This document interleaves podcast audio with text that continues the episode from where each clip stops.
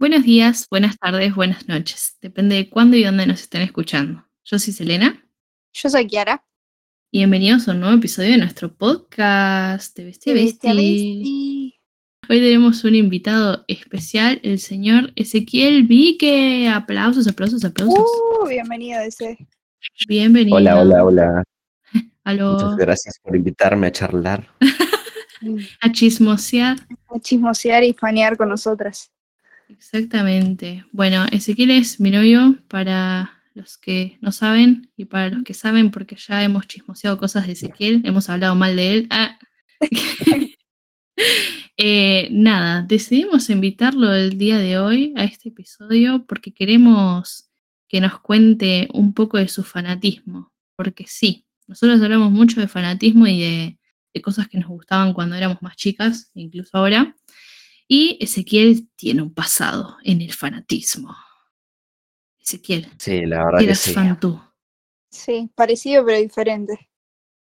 Eh, bueno, todos tenemos una época pasada donde tomamos decisiones que a veces afectan nuestra vida para bien o mal. Yo, este, por más de, de que la gente diga que estas cosas son solo etapas, a veces marcan a uno para siempre. Incluso aunque haya pasado tampoco, uno sabe lo que marca a uno fuerte. Y para mí lo fue y lo va a ser siempre One Direction. Ah, díselo, díselo. Ah, Eh, yo me gusta mucho llevar las cosas a la temática de fútbol. Y bueno, One Direction es algo que se siente, algo que no se puede explicar. Es algo que uno lleva adentro, es como el amor de la madre, ese que nunca falla. Y bueno, ¿quién diría que cinco británicos podrían generar eso? Pero bueno, eh, la vida es así, eh, One Direction lo dictaminó. y me tocó, me llegó un día. Excelente, definición. Emotiva, conmovedora. Emotiva, Poética.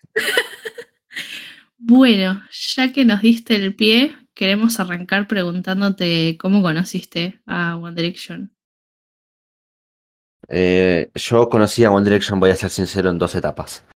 La primera, cuando yo veía el Factor X, o sea, el X X. Factor, eh, por allá por el año 2010-2011, y, y fue el año que entró One Direction. O sea, llegué a ver las fases donde ellos iban por separado y audicionaban. Cuando lo juntaron vi el episodio también, eso tengo el recuerdo. Lo veía por, por Sony, por el canal Sony, Es verdad. el cable. Eh, y bueno, después eh, no vi todo el paso como One Direction en, en el The X Factor, porque bueno, a veces me las perdía, voy a ser sincero. Pero sí vi cuando llegaron a ser terceros, vi, es- vi ese programa, o sea, el último. Y, y ahí les perdí el rastro por un tiempo. Hasta que después de un tiempo me enteré que habían sacado What Makes You Beautiful, que fue el primer single. Y pensé que mm, iba a tener un impacto normal, la verdad. Y me desconecté de One Direction. Hasta que me enteré que, bueno, que era un éxito mundial. Y ya estaban haciendo gira. Habían sacado el primer disco, Open Light. Y ya estaban haciendo gira. Y bueno, y ahí volví a, a conocer a One Direction. Que ya fue más para cuando estaban a punto de, de lanzar el segundo disco, que fue Take Me Home en el, en el 2012. Y ahí fue cuando volví a engancharme con One Direction. Bien, bien. Fue más o menos en, en nuestra época, Q. Sí, sí, sí, todo en el mismo, en el mismo tiempo. Y fue muy contemporáneo a Justin Bieber, a Selena. Claro. eh, Fue la época bueno, dorada. La época dorada es como los 80. Los, los 2010 fueron los 80 de, de este siglo. Eh, va a pesar mucho que diga esto, la verdad. Muchos me podrán decir que soy un burro, que escucho la música por los ojos. Pero siendo objetivos, ya estamos viendo lo que es del 2020 en adelante. A mí no me parece que sea comparable con lo del 2010. Incluso lo de los 2000 eh, fue una época muy buena, pero me parece que fue una época de transición donde muchos que en los 2000 estaban subiendo son consagrados en la época de los 2010. Y esto pasó con, con esta gente, ¿no? What Direction, eh, Justin Bieber. Bueno, los Jonas Brothers se, se consolidaron a finales de los años 2000, cuando ya habían despegado de todo ese, ese, ese mundo de camp rock y eso. Y bueno, fueron una banda multipopular empezando en los, dos, en los 2010. Claro. Entonces yo creo que esta, la década pasada fue, aunque la gente diga que, que es donde más quizás artistas se hayan explotado, por así decirlo, porque habían un montón y todos eran muy escuchados, fueron los 2010. Sí, re. Sí. Aparte, toda la gente de nuestra edad es como que, por más de que capaz no te gustaba algún artista de esa época, era como que te acordás, porque era gente de la que se hablaba mucho, en todos lados. Claro, es Sí. como, es como muy objetivo también, tipo, eran los que estaban en el boom en el momento, fuera de si Claro. te gustaban o no. Entonces, bueno, eh, One Direction despegó muy rápido, demasiado, fue un fenómeno mundial. Eh, esto es un dato real y, y Chequeado por otro mí. dato, otro dato polémico que One Direction fue la primera banda desde los Beatles, la primera banda británica desde los Beatles, en generar popularidad tan rápido en Estados Unidos, que es el mercado por excelencia de la música. Claro. Eh, tuvo un éxito más rápido que los Beatles en Estados Unidos. Es otra época, es verdad, pero muchos dicen que es una boy band sencilla, que puede parecerlo, pero hay algo más ahí que no la hace una boy band sencilla, sino que la hace algo tan fenomenal como One Direction, la verdad.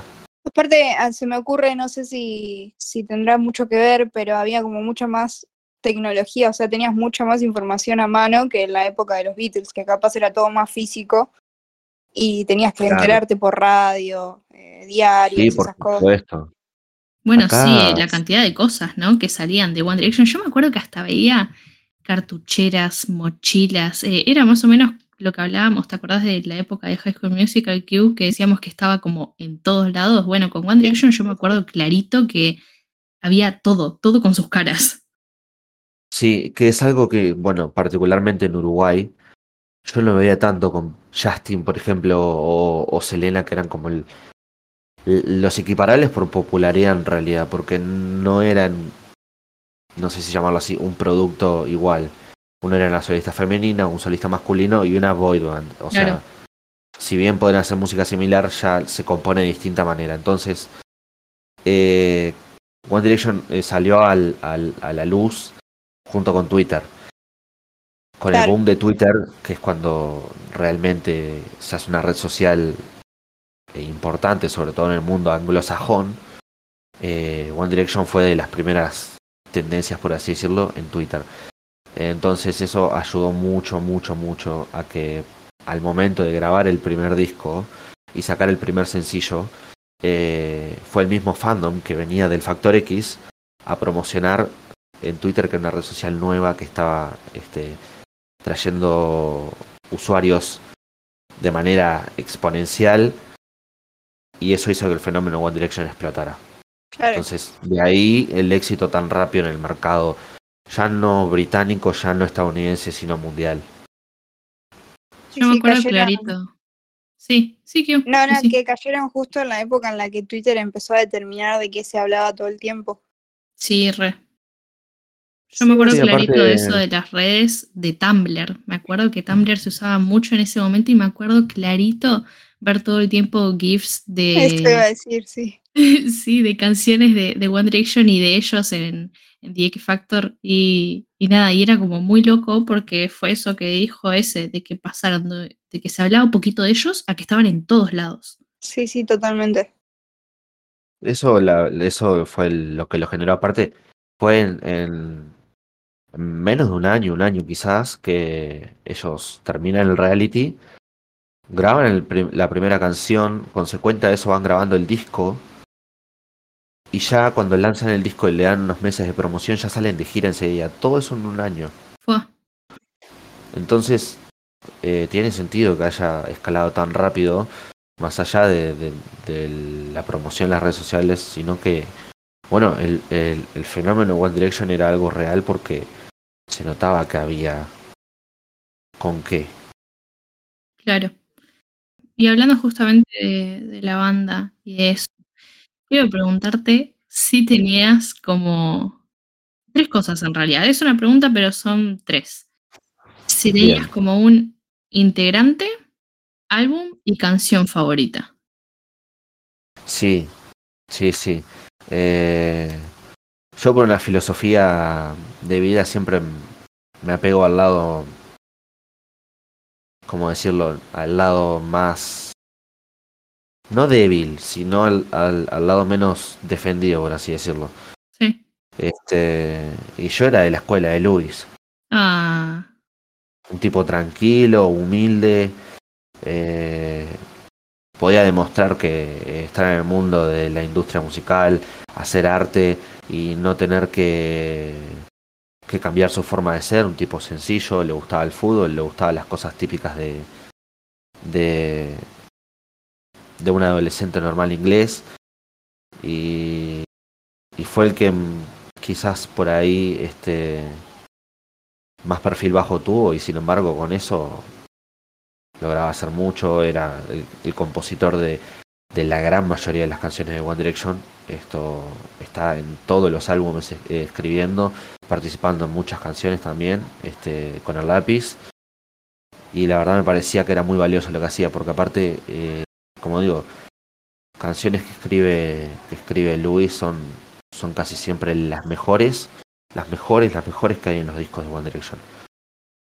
Y con respecto a lo del disco es, es difícil la verdad, porque cada, cada disco tiene algo especial, representa una época de One Direction, representa una manera de, de la escritura, de la madurez que van adquiriendo a lo largo de los años, que si bien fueron pocos, se, se logra tipo se logra ver cómo han evolucionado intelectualmente, o sea, desde el lado de la escritura, algunos Claro. más que otros, eso es verdad, algunos más que otros, y bueno, hoy está demostrado con la carrera que tenga cada uno, ¿no? Eso, sí, re. este, y bueno, entonces el disco es difícil, pero yo creo que el, el último Made in the AM es, es para mí el mejor, justamente por eso, porque reúne todo lo que han hecho a lo largo de los años y lo juntan en un disco, que es su último disco, y ahí vuelcan todo lo que han aprendido a lo largo de los años, este, y todas sus vivencias ahí, una canción dedicada al fandom, que es History, que eso refleja lo que fue One Direction.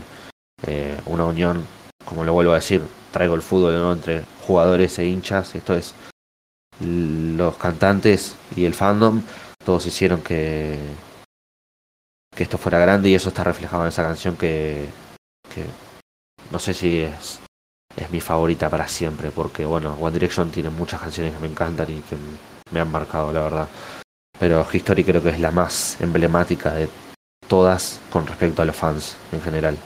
History es el equivalente a Long Live de Taylor, podemos decir. Eh, Oh, tierno. Y podría ser, sí, podría ser, sí, la verdad, porque, como te digo, es, es una canción que es, es hecha exclusivamente para la gente que sigue, claro, para el que siempre estuvo ahí, para el que, bueno, eh, estuvo como pudo.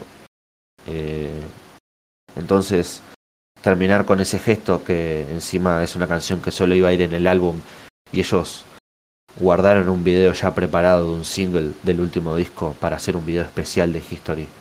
Ah, mirá qué Porque el bueno, no sabía eso. Sí, sí. El video iba a ser eh, Infinity. Y el video está hecho, está guardado bajo siete llaves. Se filtró un pequeño pasaje de dos segundos desde una cámara de un celular afuera del estudio grabando. Eso es lo único que se sabe del video. Ese se guardó bajo siete llaves. Se hizo el video de History y se publicó. Y eso fue lo último de One Direction. Larguen el pinche video. Hubo un rumor, un rumor en, en la celebración de los 10 años de One Direction en el en el 2020 que fueron los, los 10 años, eh, hubo un rumor de que quizás con conmemorando lo- el aniversario se podría lanzar el video de Infinity, se esperó todo el día, se especuló mucho y bueno, nada pasó. Claro, había mucha esperanza. Había mucha esperanza, la verdad, eso, eso es verdad. Y era evidente, o sea, era predecible que quizás no pasara, de que lo lanzaran, porque ya cada uno está en su mundo, está haciendo su arte, está haciendo su vida y quizás no estén preparados todavía para volver a, a esa etapa de su vida. Esto que estabas hablando de... Me quedé con eso, lo de tu integrante, no sé si favorito, pero con el que más apegado estabas. Sí. Em, que me di cuenta de eso, sí, también, de que si bien al día de hoy eh, Luis no, no tiene obviamente la misma llegada capaz que Harry, ponele comparando, sí tiene mucha gente que lo sigue, pero es eso que vos decías, que es como eh, re, re, sencillo. El otro día estaba viendo en Twitter que estaba, él tiene como esas viejas costumbres que hoy en día los artistas ya no las tienen. Por ejemplo, él responde preguntas en Twitter, hace como esos ratitos donde, donde vos le podés mandar preguntas y él te, te responde y te das cuenta que lo hace él mismo por la manera en que escribe los tweets y todo. Y está bueno porque es más o menos como pasaba en nuestra época, aquí ¿te acordás? Que le Sí. mandabas a los artistas y te respondían y hacían como los hashtags y cosas así. Sí, sí, sí. Eh. Que también te dabas cuenta por lo mismo, por cómo escribía y todo, que era el, la mi- el mismo artista el que respondía. Claro, y eso está bueno. Eh, eso a mí también me gusta de Luis, que como que mantiene esas cosas, aparte de mismo cuando lo van a ver a los shows o se lo encuentran por ahí, es como re, como re copado, como que él no, no, no le interesa la, eh, digamos, la, la llegada, la fama que, que tuvo en su momento y que tiene el día de hoy. Es como que para él, él sigue siendo una persona común, por decirlo así. Claro. Sí, eso es lo que más lo ha identificado este, con, con lo que digo. Entonces la gente aprecia eso también de, de él, de que es un tipo agradecido, que es gentil, que se toma su tiempo para intercambiar con la gente, que sabe en el lugar que está, sabe de dónde viene. No digo que el resto no, y cada uno está en su derecho de, llevar su vida privada como quiere, ¿no? Y no tener por qué estar tan pendiente de hacer intercambios con la gente, pero tiene eso especial que, bueno, hace que, que la gente lo estime. Claro, es verdad, es verdad. Bueno, y tu experiencia, ¿cómo, cómo lo viviste vos? Porque nosotros también entendemos que es difícil, no sé si es difícil, pero que es diferente siendo eh, un fan hombre, es la realidad, porque como que, viste, toda esa época de Justin, One Direction era como que básicamente eran cosas para mujeres. Bueno, como se hace el día de hoy, pero siento que hoy en día está como más aceptado que te gusten eh, esas bandas y esos artistas. Pero tipo, vos en ese momento, ¿cómo lo viviste? Eh, que te guste tanto algo que capaz que estaba identificado como más con, con las mujeres, por decirlo así. Y era la estigmatización, era ser gay, era ser, no sé si puedo decir la palabra con P, este, eh, era ser afeminado, eran esas cosas, o sea, uno, por lo menos en este hemisferio, en esta parte del, del globo terráqueo, Claro, eh, así, es, es cultural, en realidad quizás allá también pase, en el hemisferio norte, pero hay bastante más aceptación. Hoy en día, como decías vos, Elena, está mucho más aceptado. Eh, era complicado, la verdad, no te voy a mentir. Pero bueno, por eso hoy en día me considero un fundamentalista de One Direction. Eh, soportar las tormentas es, es el camino para llegar a la recompensa, la verdad. Eh, la recompensa es que, bueno, no, no tuve la oportunidad de ver a One Direction en su época, cuando vino a Uruguay, lamentablemente no se pudo, no, no había, no había posibilidades de ir. Y bueno, acá con la esperanza de que algún día pueda, aunque sea viajar a algún país cercano, eh, con la esperanza de que algún día pueda volver a ver un show de One Direction, sea del formato que sea. Eh, con estar ahí va a ser más que suficiente. Bueno, ah, fue, fue una época complicada, pero al fin y al cabo uno sabe lo que es, sabe qué quiere y sabe lo que le gusta y no tiene por qué sentirse avergonzado de eso. Yo me la bancaba, me gustaba Eh, yo, y yo recuerdo que, que era, era más de ese lado de tener que soportarlo desde el lado masculino, tipo de parte de hombres era como, uh, es reggae y este le gusta esto, no sé qué. Pero de parte de las mujeres que también fanatizaban lo mismo, eras como presa fácil, tipo, vos veías que capaz había un trato igual, va, yo por lo menos era lo que veía en redes, que veías que el trato era igual entre todas y aparecía un hombre de la nada y lo glorificaban y era como, wow, le gusta Claro. Tal cosa, pero lo veías con un hombre y te, totalmente extraño. Se confundía mucho con eso también, con el hecho de también de ser el, el hombre que es tipo solo dice que le gusta una boy band para a ver si se levanta alguna minita, que me lo han dicho también. A mí poco me interesa, la verdad, yo jamás, este, Jamás lucré con One. Direction. claro, jamás, jamás lucré con One Direction, me parecía algo demasiado importante para mí como para lucrar con ello. Yo vivía realmente la música de One Direction, la sigo viviendo hasta el día de hoy. Y jamás mancharía el nombre de One Direction tratando de, de hacer algo, La de camiseta no algo se vale. tampoco, tampoco glorificante para el nombre de lo, de lo que fue. Vos tenías- Yo realmente, yo realmente soy fundamentalista de One Direction. O sea, no, no, no es una joda, es, es un estilo de vida hasta Es un estilo de vida. Mamá no era una etapa. ah. Eh, bueno, justamente, si bien muchos dicen que es una fase, uno, al fin y al cabo, le dan la importancia y la relevancia a las cosas que le gustan en su vida como quiere. Bueno, Claro. este, yo me considero fundamentalista hasta el día de mi muerte y esa no me la saca nadie. Aguante. ¿Qué ibas a preguntar algo, puede ser? Sí, no, si tenías Twitter en esa época también.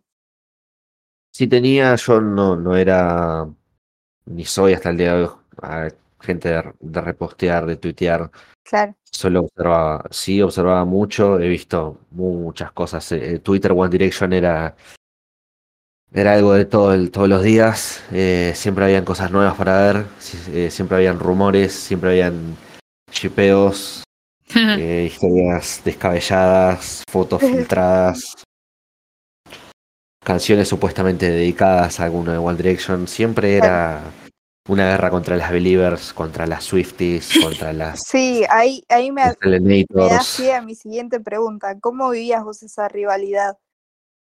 En tanto entre las bandas como entre los fandoms. Eh, debo decir que, bueno, si bien Justin Bieber fue un fenómeno gigantesco, eh, a mí me gustaba. No, no está bien esto igual. A mí me gustaba. Me- permiso, voy a hacer que me cancelen. No está bien esto, pero yo lucraba con y gastaba a las, a las Believers con que Justin era una basura de persona y, y que era, era visible solo por las cagadas que se mandaban, no porque estaba haciendo giras de 185 shows, recorriendo más de, más de cinco continentes y rompiendo récords en los billboards.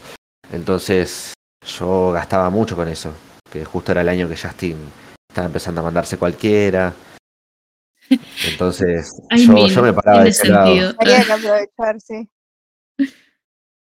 Que bueno, el tiempo dio la razón, ¿no?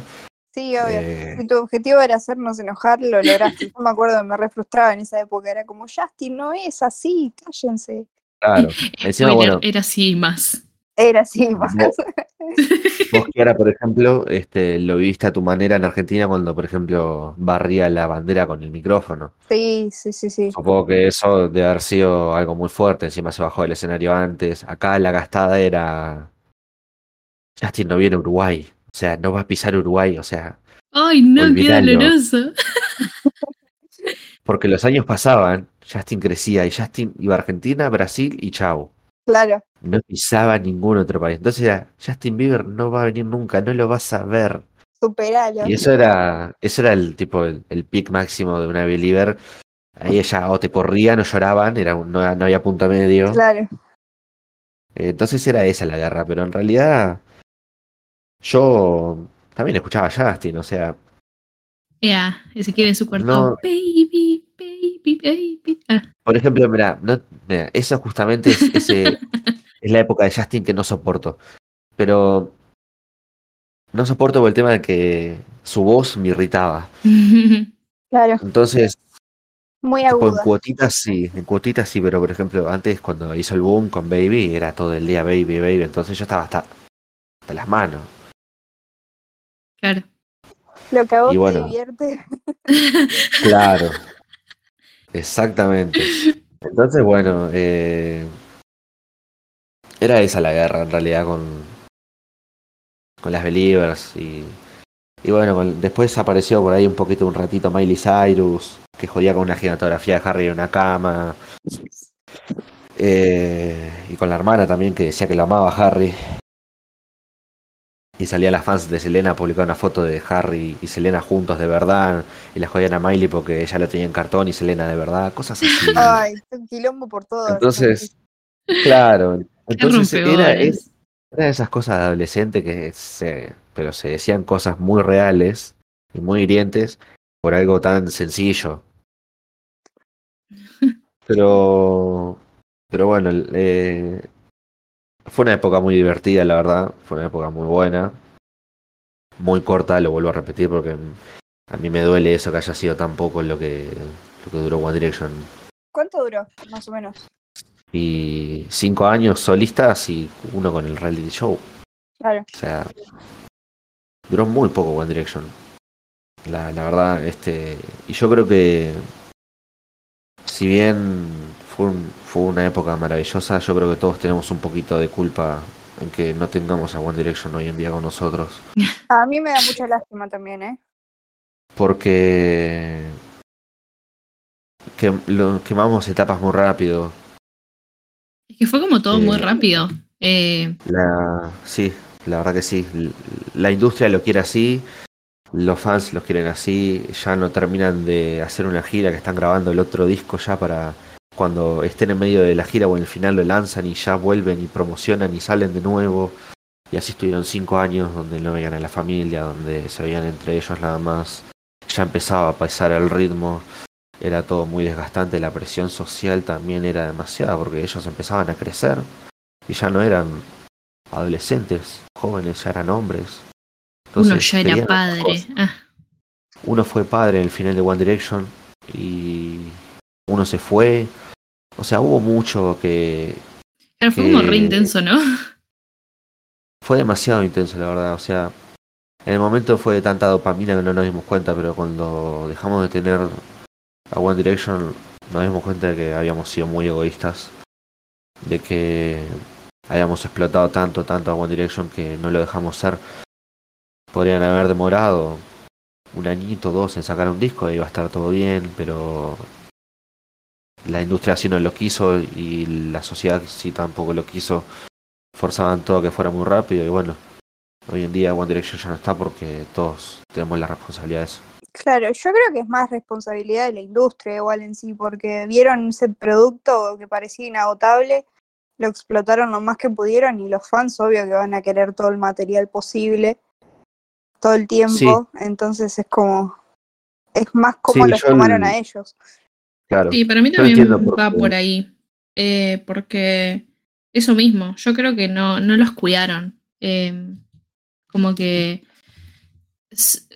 puede haber mucha locura por una banda o un artista, pero si los cuidan, me parece que, que puede, pueden seguir un poco más. Eh, bueno, también no, no fue un poco lo que pasó con Zayn, de que él tipo eh, se, Sí, se mambió mucho mentalmente y, y no soportó, el verdadero no soportó, ah, eh, y dijo, chau, a la mierda todo, y capaz que si lo hubiesen cuidado de otra manera, si no lo exponían tanto, eh, no se hubiese ido, yo qué sé.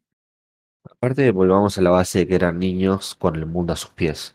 Claro, Claro, Eh, y eso es difícil, bastante se comportaron, por lo que se sabe, para lo que podría haber sido el ejemplo más claro, vuelvo a repetirlo, Justin Bieber era un solo adolescente rodeado de gente dudosa sí, y así sí. terminó. sí, re. Eh, eso pasa cuando expl- explotas el, el producto y, y para vos es un producto, no es un adolescente que por ahí tiene que ir despacito.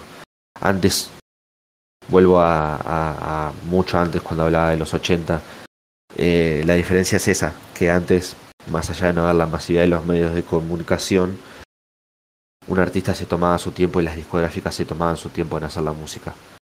Sí, medio Tenías- como pasa ahora, ¿no? Con los otros artistas, que te- tenés tipo, va, no sé, si en el pop están así ahora, no estoy al tanto, pero es más como tirando al indie, al rock y todo, es como terminan el tour y tenés tres años hasta que vuelven a salir de gira, porque están uno o dos años haciendo el álbum.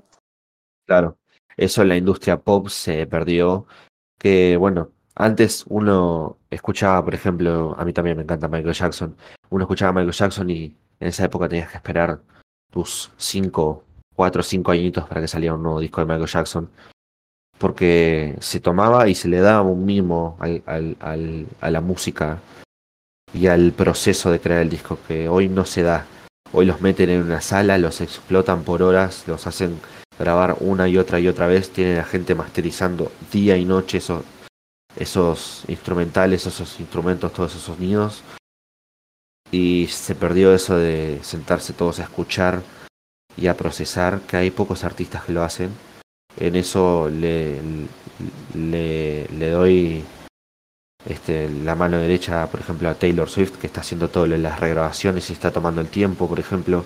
Harry mismo se toma el tiempo de grabar cada disco detenido, pensándolo, viéndolo, haciendo gira tranquilo. Eh, mismo Luis. Nadie se, se toma sus tiempos, o sea, aprendieron de eso, de no correr, porque ya los hicieron correr demasiado. Y ya los explotaron tanto que se pierde la pasión por la música y yo creo que eso es lo que ellos están recuperando ahora. Por ende no quieren tener que ver con, con One Direction de volver a juntarse porque fue una etapa que si bien formosa para ellos y les dio lo que tienen hoy en día, también significa sacrificar mucho. Sí, totalmente. Qué loco, qué loco ese análisis de la música hoy en día, pero sí, es verdad. Eh, es una locura, o sea, te pones a pensar ahora y es como, fa, eran unos niños y tipo, los reexplotaron. Eh, y como que así quedaron un poco, ¿no? Justo volviendo a eso que decía de Zane. Zane se desapareció pila de, tiempo y como que hoy en día te, te, tira alguna canción cada tanto y eso, pero ya no le gusta para nada. Eh, estar como en, el ojo público y cosas así. Y es como bastante triste pensar eso, porque capaz que eran artistas que, ojo, capaz que mañana se retoma y, y la vuelve a repegar y todo, pero tipo son artistas que tienen mucho potencial, pero los explotan tanto que a veces eso puede salir muy bien o muy mal, también como decías el caso de Justin, que eh, yo creo que genuinamente en, su momento era un artista completo, sabía cantar, sabía bailar, tenía presencia en el escenario y era nada, todo se fue a la mierda, entonces es como re triste pensar eso. Sí, lo de Zayn fue una acumulación, o sea, como, como les dije, ellos arrancaron a trabajar en el 2012 y no pararon hasta que se tomaron eh, el descanso de One Direction. Tuvieron cinco años de corrido donde grababan, promocionaban, gira, giras larguísimas por todo el mundo y mientras hacían la gira grababan el siguiente álbum.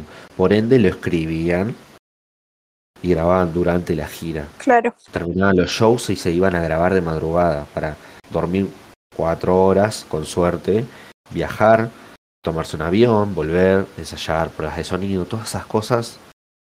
Y siendo adolescentes, empezando desde la adolescencia, que si ya tenían casi 18, es verdad, pero no dejan de ser personas nuevas ante el mundo. Entonces, Zane tuvo un colapso mental, eh, también ligado a que sufrió una...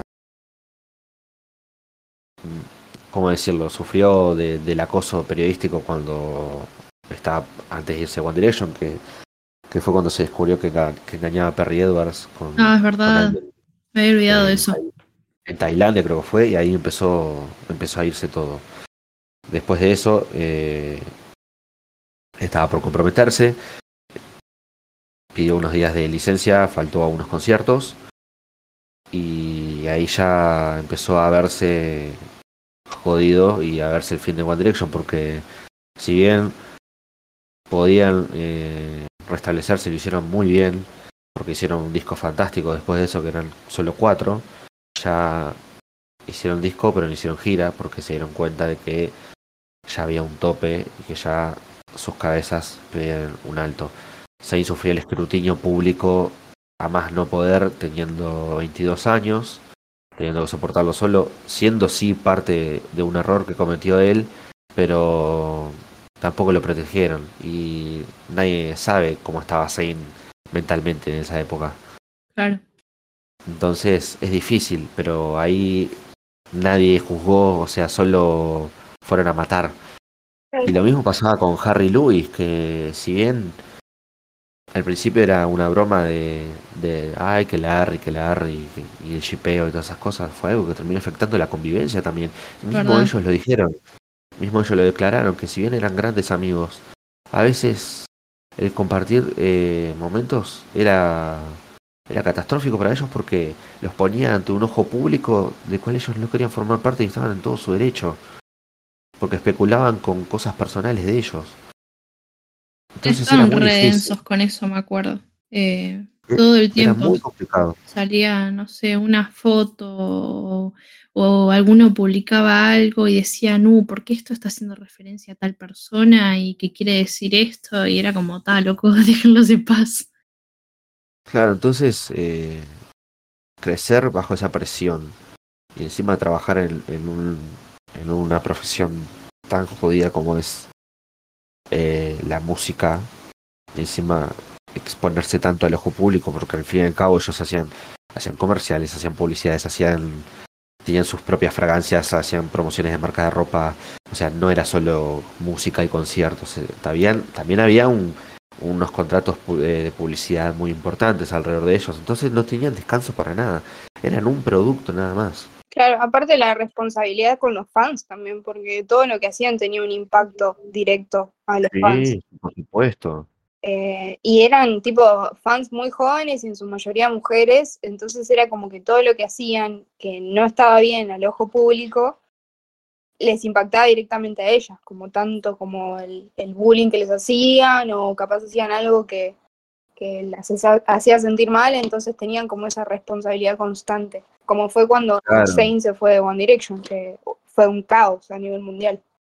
Claro, no solo eso, aparte, este, eh, también hubo una polémica en Perú, que fue cuando hicieron la gira por Latinoamérica, se los vio a Zane y a Luis fumando marihuana, se, se, grabaron ellos y el video se filtró, la gente no, no, no entendió que, bueno, que era un momento privado en realidad que se filtró cuando no tendría que haber pasado, porque es un momento privado justamente, que ellos son hombres, que son personas grandes, que no lo estaban haciendo en público y que el ejemplo lo tienen que dar del escenario para afuera y en sus vidas privadas también, pero que en sus vidas privadas ellos tomen las decisiones que crean y, y que sean correctas para ellos mismos. Claro. Entonces, juzgar la vida privada de ellos por algo que en realidad eh, no es responsabilidad de ellos ser el ejemplo en sus vidas privadas, sino con lo que transmiten, porque bueno, al fin y al cabo, si bien uno tiene que ser correcto en su vida privada también, la gracia era que ellos transmitieran para afuera. Claro.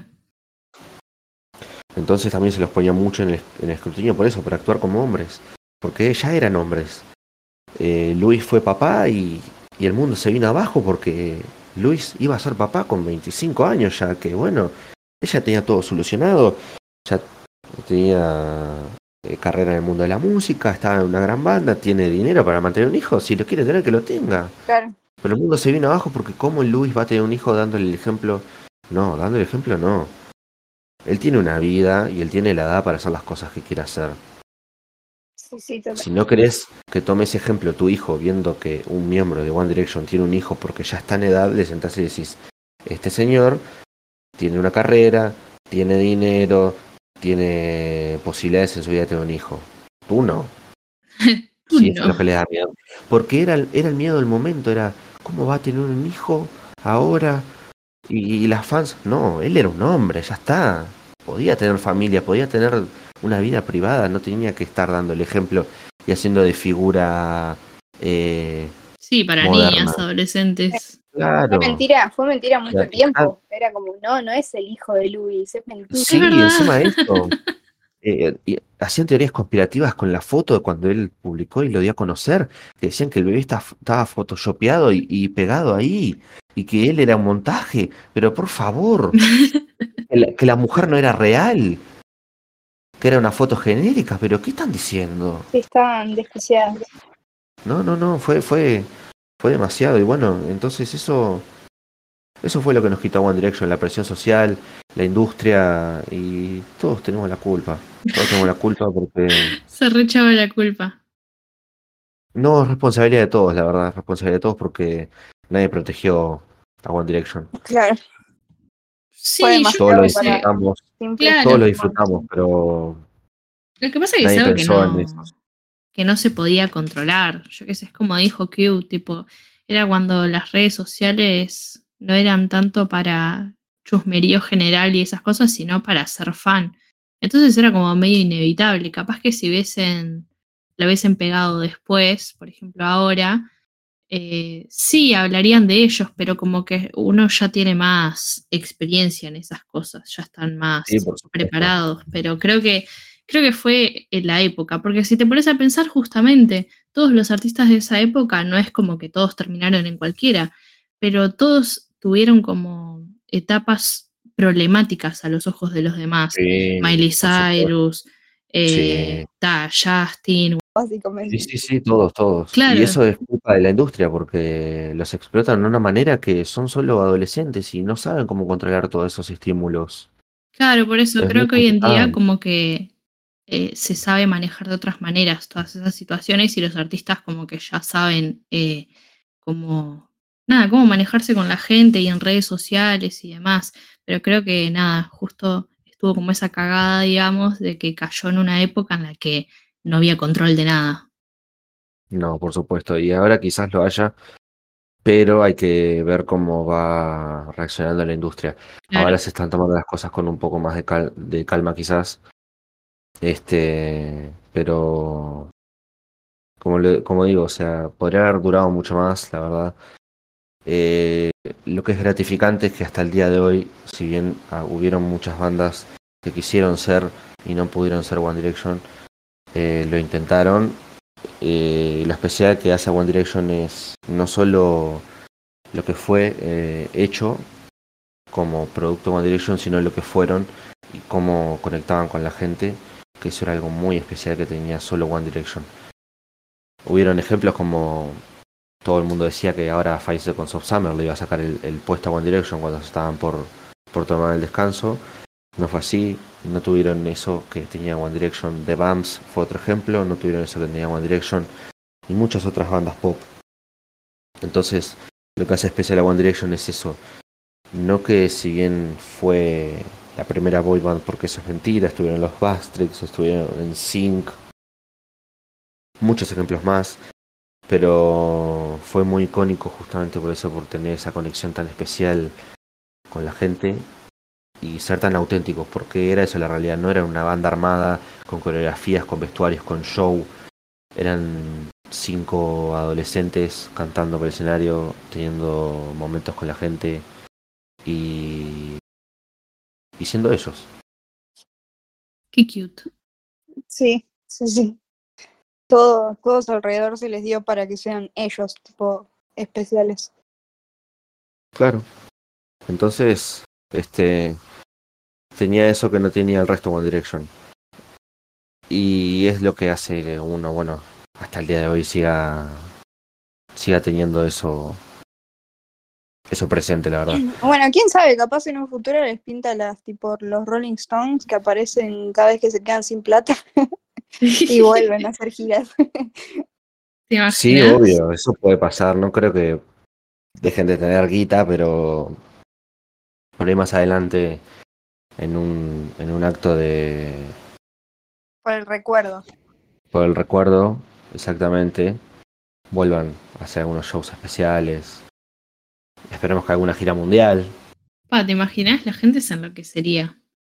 Yo la verdad, Yo la verdad vendo mi casa. sí, yo, Yo- yo también eh, daría, diría, ¿eh? daría todo, daría todo. la bueno, verdad. de una, vamos los tres. Sí, sí, estaría muy bueno, la verdad. Algún Este- día, dentro de 10 años o más, recordaremos este episodio. Vamos, 10 vamos a tener que elegir algo de eso porque con los bastones no vamos a poder subir plateas. Mira, con 10 te digo que te, quedas- te quedas corta, para mí va a ser más. Mm. Ay, vos decís. Sí. Sí, mira, Ah, el otro voy a día, estar re vieja, para. momento chisme. A ver.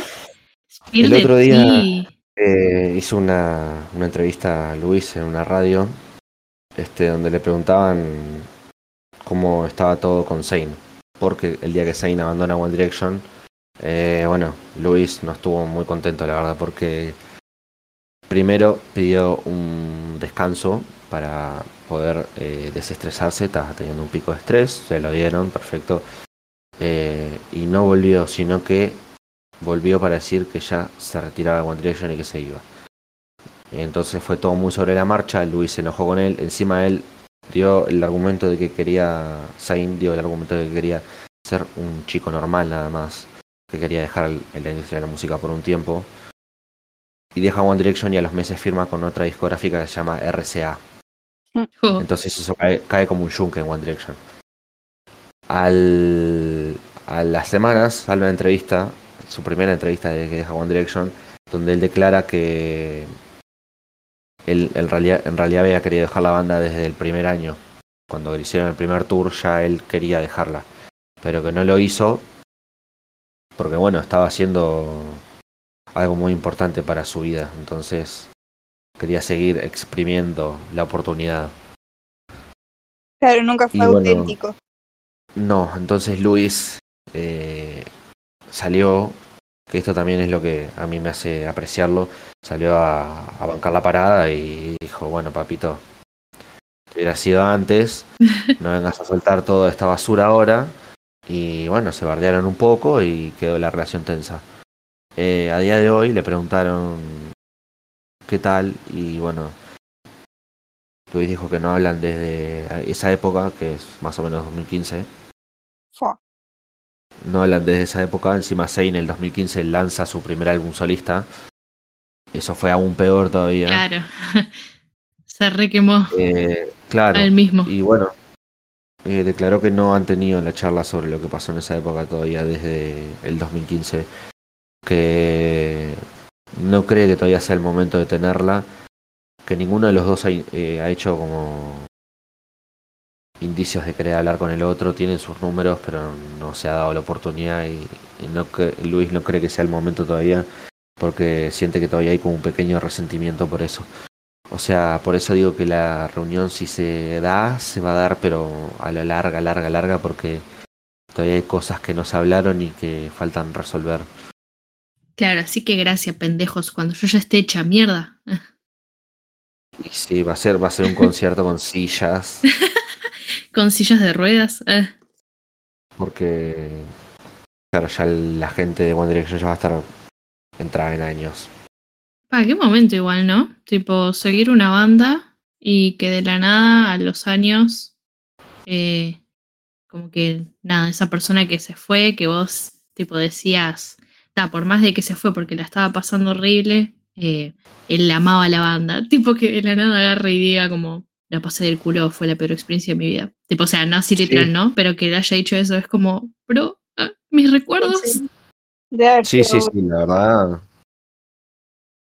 La verdad fue, fue muy feo porque también causó mucho causó mucho dolor la idea de Zane, sobre todo en la, en la gente, ¿no? Eh, yo siempre cuento esto como un dato anecdótico medio chistoso, que no lo es en realidad. ya sé que lo vas a decir y es mi historia favorita. fue muy grave, o sea, fue tan grave la idea de Zane de One Direction que en el Reino Unido se abrió una línea 0800 antisuicidios por Zane. Sí. Se llamaba 0800 Zane. O sea, así de grave fue. Y encima que hubieran adolescentes, que fueron pocas por suerte, que perdieron la vida por eso. Y está chequeado. Al siguiente año cambia de parecer de una manera tan drástica que es como escupirle la cara a One Direction. Claro. Y faltarle el respeto al, al motor que le dio todo lo que hoy tiene. Que igual es como un poco polémico, ¿no? Haber dicho eso. tipo, yo no sé realmente si, si lo hubiese dicho. Es como, pero también es, muy provocador. Ah. Es muy provocador. Aparte, Zane es un artista de carajo, tiene una voz impecable. Sí, pero. Incluso el tipo escribe muy bien, la verdad. Los, los primeros dos discos que tiene y algunas canciones del tercero son muy buenas, pero fue, fue muy, muy choqueante eso, la verdad. Fue, fue duro, porque aparte fue. se sintió como una traición. Claro. Pero bueno, ese, e- esa es mi experiencia con One Direction hasta el día de hoy, esperando que vuelvan hasta el día de mañana y pasado defendiéndolos a muerte. Y pasado y traspasado. Y siempre, siempre los voy a tener presentes porque, bueno, marcaron una época en mi vida que, que solo se vive una vez y esas cosas eh, para mí siempre se tienen que llevar con uno. Sí, obvio. Qué cute. Viva el fanatismo. Sí, pienso lo mismo. El fanatismo es la época más linda de la adolescencia. Algo tan, algo tan genuino como eso es algo que no se puede perder. Porque hace que uno siga queriendo conocer cosas. Es Claro. verdad. Es verdad. Qué bonitas cosas. ¿Qué tenías alguna alguna otra pregunta para ese? ¿O, o algo que quisieras? Bueno, redondeando un poco más con todo lo que fuiste diciendo, ¿tenés algún momento puntual que recuerdes como eh, el, tu momento culmine dentro del fandom? De felicidad. Ah, sí, y fue, fue de las dos, fue de felicidad y de tristeza. Oh, Eh, saber que pisaron Uruguay, por más de que no pude estar, me, me pone contento porque bueno, este, si bien es algo que es feo decirlo, tipo como que te, te conozcan el mapa y pisen tu suelo, a uno le gusta, entonces fue de ambas, pero eso y y participar de todo lo que fue la última época y estar ahí viéndolo mm, también eso me me llena mucho porque como te digo One Direction va a ser historia siempre Claro, estuviste hasta el final. y entonces poder vivir coincidir con, con esto me me llena mucho la verdad hiciste historia con ellos. todos la Aparte, hicimos la es una realidad todos la hicimos aparte sí, es re loco porque lo pensás y es como literal hiciste historia porque se lo va a acordar todo el mundo. Claro, eh, lo mismo pasa con, bueno, con, como les digo, la- artistas de esa época este, tienen eso de que fueron iniciales en algo, entonces siempre se les va a recordar como también clarifico en los 80, que fue el principio del pop, por ejemplo. Pues se las comparo esas épocas, eh, yo creo que 2010 fue como el- la reconversión del pop de ahora, entonces tiene mucho que ver con eso. Sí, cierto, sí, cierto. Eh, pero bueno, qué bellas cosas. Muchas Sí. gracias, ese, Sí, por sí. contarnos tu experiencia como fan de One Direction. Deberíamos haber Por hecho favor. lo mismo, pero nos salió mal. Por favor, es un placer. Aparte, cuando se trata de One Direction, yo siempre, Siempre. estoy ahí. Siempre al pie del cañón. Sí, sí. Sí, sí. Cuando se trata de One Direction, yo estoy ahí y bueno, me agarro con el que sea.